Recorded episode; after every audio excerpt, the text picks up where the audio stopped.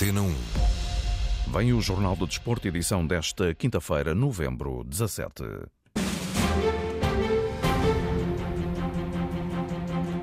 Vamos então conhecer os títulos desta edição. João Gomes Dias. A entrevista de Ronaldo foi no momento certo, porque agora vai estar 100% concentrado na seleção. A convicção é de Miguel Leitor, um dos diretores da Liga do Qatar, que fala na expectativa que existe naquele país pela chegada do português. Neste jornal vamos em direto até Doha para escutarmos um dos responsáveis das escolas do Paris Saint-Germain. Antes de receber Portugal, o Ghana venceu esta manhã a Suíça por 2-0. O arranque da fase grupos da Taça da Liga, os desejos e esperanças da seleção de rugby e ainda o ténis, o voleibol e o basquetebol. Jornal do Desporto, edição João Gomes Dias.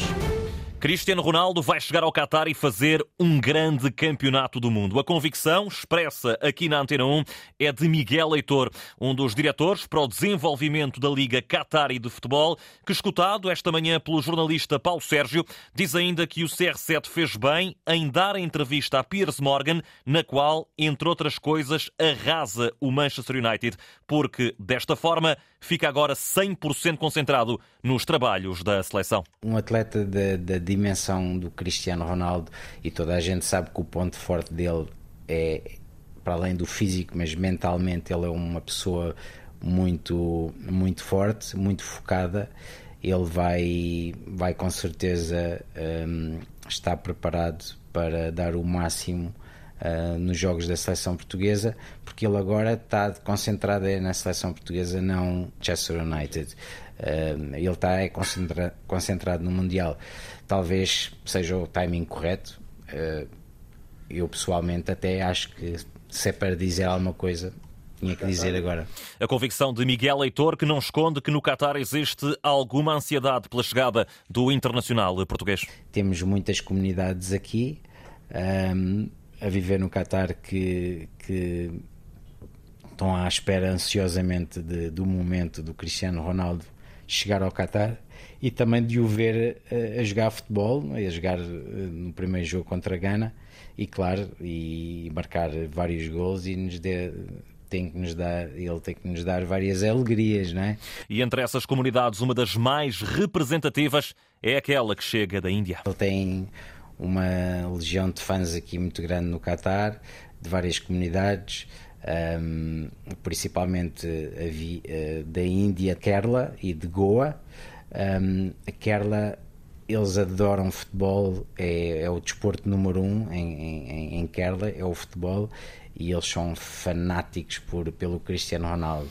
Miguel Leitor, entrevistado pelo jornalista Paulo Sérgio, que esteve ainda à conversa com este diretor para o desenvolvimento da Liga do Qatar sobre temas que extravasam diretamente o futebol, mas que, com toda a pertinência, tem estado na ordem do dia. Desde o início que o Mundial do Qatar está envolvido em polémica. As organizações de defesa dos direitos humanos criticaram a falta de condições de trabalho para os operários que construíram os estádios. Falaram em 6.500 mortos.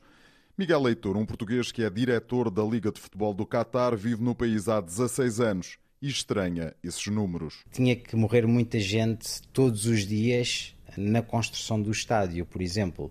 Nós estamos a falar de oito estádios fazendo contas, estes anos todos tinham, tinham que ser 800 e tal pessoas por, por estádio. Ele avança como outra explicação. Uh, relacionadas com acidentes de trabalho é uma coisa.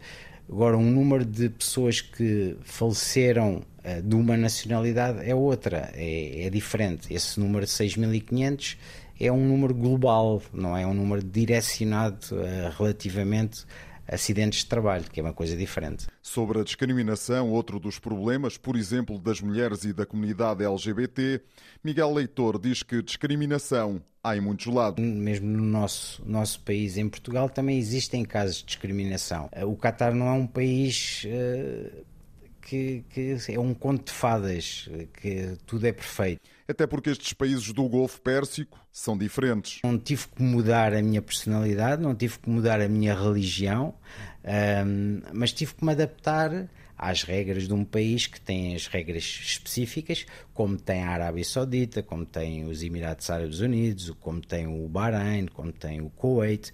São países do Médio Oriente que têm regras diferentes em alguns aspectos. O melhor mesmo é vir para ver com os próprios olhos. As pessoas têm que vir e, e, e vir com o coração e a mente aberta e estarem descontraídas, que as coisas acontecem pelo bem e não pelo mal.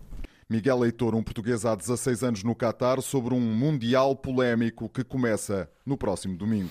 Paulo Sérgio Olhar, de um dos diretores da Liga do Qatar, aqui escutámos a propósito desta componente não desportiva, mas também, claro, sobre as expectativas dos Qataris em torno da seleção portuguesa e, em concreto, de Cristiano Ronaldo. Ora, no Qatar está também o jornalista Nuno Matos, ele que se junta agora em direto nesta edição, porque, Nuno, muito boa tarde. Tens a oportunidade de falar com mais um português que vive aí em Doha, no Qatar, André Souza, que é responsável das escolas do Paris Saint-Germain, aí eh, na capital Qatari, sendo que o assunto Ronaldo certamente também é um dos temas em destaque. Assim mesmo, João, muito boa tarde. E, o André esteve com muita atenção a esta entrevista que eu e o Paulo Sérgio tivemos a oportunidade de fazer esta manhã eh, ao Miguel Leitor e eh, partilha exatamente de, da opinião do Miguel Leitor em, em, muitos dos temas. Vamos começar por falar dessa figura incontornável que é Cristiano Ronaldo. Há pouco o André dizia-me o seguinte: vai ser a loucura com o Ronaldo aqui no Qatar. Sim, acho que não só a comunidade portuguesa, mas também uh, todas as outras comunidades estão super ansiosas por, uh, por receber a nossa seleção e principalmente o Cristiano Ronaldo. Uh, e mesmo com esta polémica, acha que as pessoas estão a aceitar bem, eh, apesar deste momento difícil que o Ronaldo está a atravessar? Sim, acho que isso não muda em nada o que as pessoas acham do Ronaldo. Isso eh, tem que ver com o clube e neste momento ele está, está na seleção e é nisso que ele vai estar focado 100%, por isso acho que isso não, não afeta. Cinco anos de Qatar, não é? Uh, uh, cinco anos em Doha, André. Uh, professor de Educação Física, trabalha também com as escolas do Paris Saint-Germain. Quer-nos falar um bocadinho do seu trabalho? Sim, sem problema. Uh, como professor de Educação Física, tenho o prazer de, de trabalhar com diversas nacionalidades, crianças de, de todos os cantos do mundo e, e no Paris Saint-Germain mais a criança árabe e já que falávamos do Cristiano Ronaldo posso também uh, confessar que muitas destas crianças muitas das crianças que jogam no Paris Saint-Germain são fãs do Cristiano Ronaldo e, e, e celebram como o Cristiano Ronaldo e vão estar no estádio para apoiar o Cristiano Ronaldo. Uh, e também uh, devem gostar de, de, jogadores que estão na nossa seleção, que são do Paris Saint-Germain, como Danilo, como Vitinha. Uh, não está o Renato Sanches, mas estes dois estão cá. Sim, sem dúvida, são, são jogadores importantes no, na equipa do, do Paris Saint-Germain.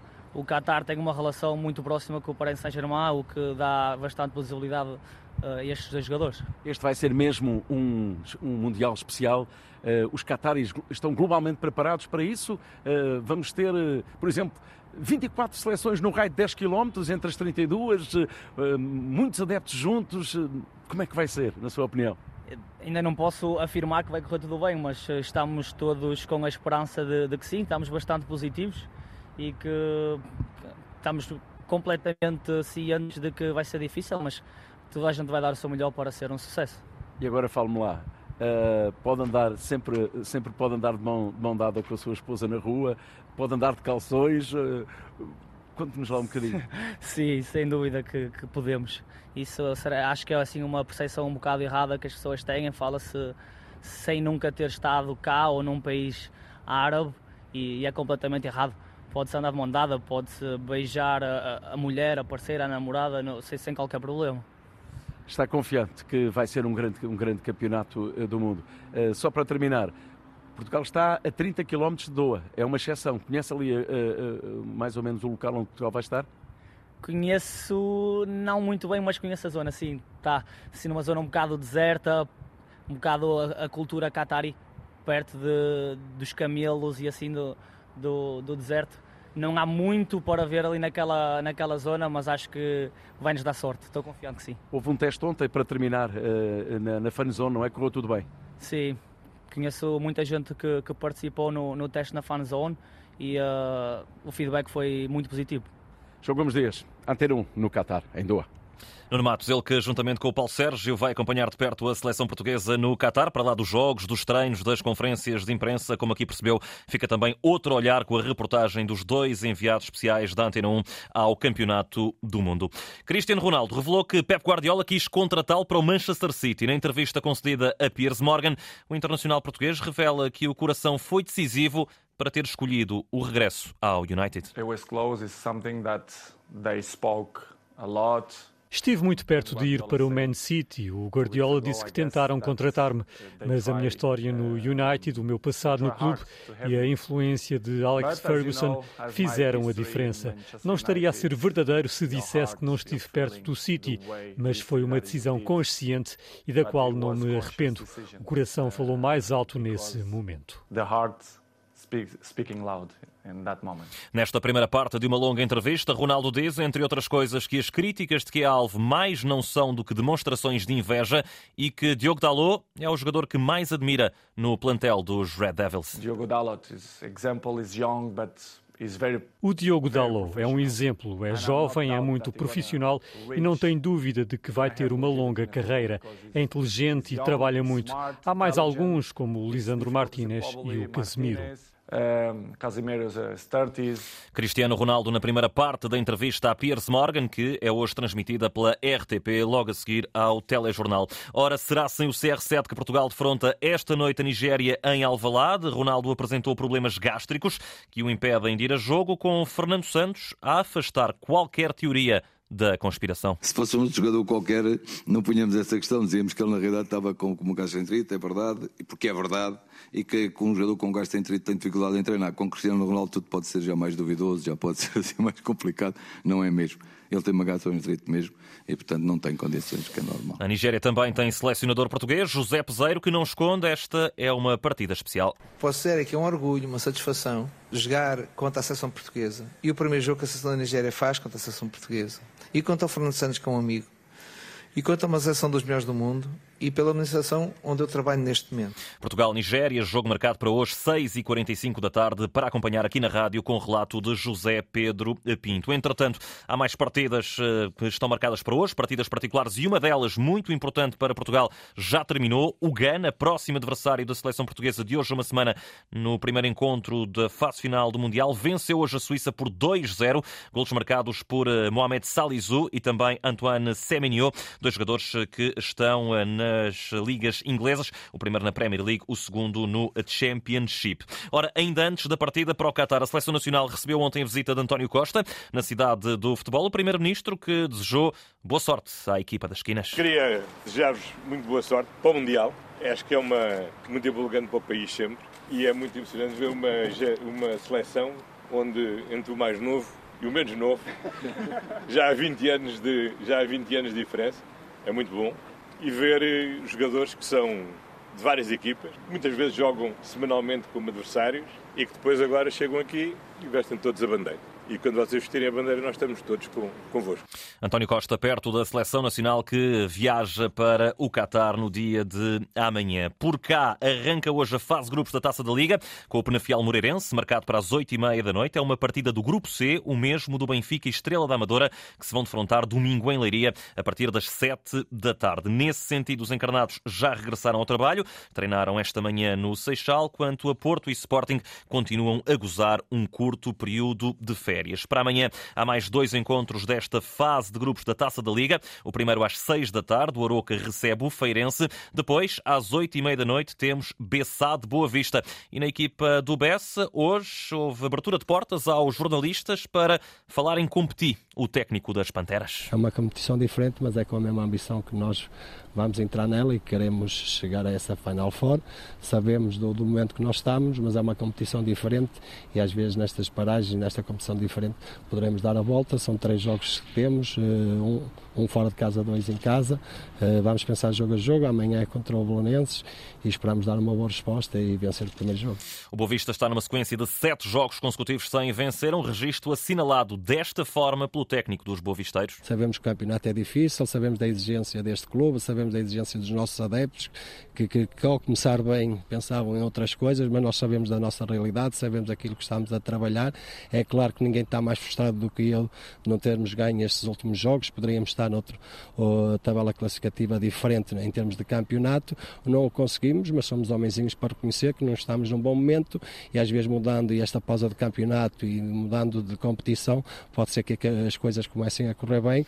Petit escutado pelo jornalista Paulo Vidal. É já amanhã a partir das três e meia da tarde que a seleção de rugby joga tudo ou nada na qualificação para o Campeonato do Mundo do próximo ano. Jogo diante dos Estados Unidos que partem como favoritos.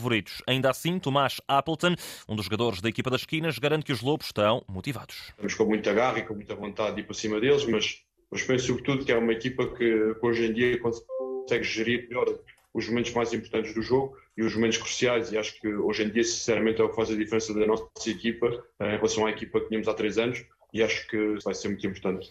O também jogador Mike Tadger fala em sonho quando questionado sobre a possibilidade de qualificação para o Campeonato do Mundo. Estaria a mentir se não disser que gostava de participar na fase final do Campeonato do Mundo. Mas para isso acontecer, importa fazer um bom resultado frente aos Estados Unidos. E é nisso que estou focado. Em caso de vitória sobre os Estados Unidos, Portugal qualifica-se pela segunda vez para a fase final de um Mundial de Rugby, novamente em França, depois da presença dos Lobos naquele país em 2007. No ténis, mais um dia de ATP Finals em Turim, já a partir da uma da tarde, Casper Ruud defronta Rafael Nadal, com o norueguês já apurado para as meias finais da competição. Mais tarde, às oito da noite, Félix Auger-Aliassime vai medir forças com Taylor Fritz. Noutras modalidades, destaque para alguns resultados da noite de ontem. No voleibol, o Benfica perdeu na fase grupos da Liga dos Campeões, derrota 3-2 em casa diante dos belgas do Rosalar. Melhores estiveram Sporting e Fonte do Bastardo na Taça de Challenge, vitórias por 3-0 de ambas as equipas que garantiram a passagem aos oitavos de final. No basquetebol, a equipa feminina do Benfica apurou-se para os 16 avos da Eurocup, vitória diante das suíças do Friburgo por 69-63 e no handball tivemos a vitória do Porto no campeonato diante do Marítimo por 35-26. Ao longo desta semana temos dado a conhecer um pouco mais de Oman, dos países vizinhos do Qatar, nação que organiza o Campeonato do Mundo e que quer acolher vários adeptos. Hoje vamos perceber, com a, jornali... com a ajuda do jornalista José Manuel Rosendo, que há uma ponte cultural que pode ser feita entre Lisboa e Mascate. Nada está ainda definido mas decorrem contactos para que uma das produções da Ópera do Teatro Nacional de São Carlos se apresente em Oman. O objetivo assenta muito nas memórias do diretor-geral da Opera Royal House de Mascate, Humberto Fani. I remember an incredible great production of, uh, staged by Graham Vick. Uh, Recordo uh, uma incrível produção de Graham Vick, Ring. Uh, incrível ter lá estado. A Ópera do São Carlos tem uma elevada qualidade e eu espero recebê-los em breve na Ópera Real de Mascate. Ainda estou a falar com o diretor musical e com o diretor artístico. I'm already in discussion with the musical director and the new artistic director. Oman tem e preserva memórias portuguesas como o Forte de Al-Jalali ou as imagens de caravelas portuguesas no Museu Nacional. Surge agora a possibilidade de uma produção portuguesa do Teatro Nacional de São Carlos se apresentar perante um público que não tinha o hábito de assistir a espetáculos de ópera. Algo que está a mudar. We uh, reach a very high percentage of Omani Atingimos uma elevada percentagem de Omanis que vêm assistir à ópera. É um elemento importante para a evolução da Ópera Real de Mascate. Of, uh, evolution of the Royal Opera House Mascate. Humberto Fani chegou à Royal Opera de Mascate como diretor artístico em 2014. Depois de oferecer música de diferentes origens, o objetivo é fazer coproduções. O edifício da ópera é construído com mármore de Oman e de Itália madeiras de Myanmar, tem uma arquitetura que integra a elegância da tradição islâmica. O palco transforma-se em poucos minutos para responder a diferentes espetáculos. O sultão, diz-se, gosta de música. José Manuel Rosendo é alemão, um dos países que quer acolher alguns dos adeptos que viajem para o Qatar para assistir ao Campeonato do Mundo. Jornal de Desporto, edição João Gomes Dias. A informação desportiva em notícias.rtp.pt.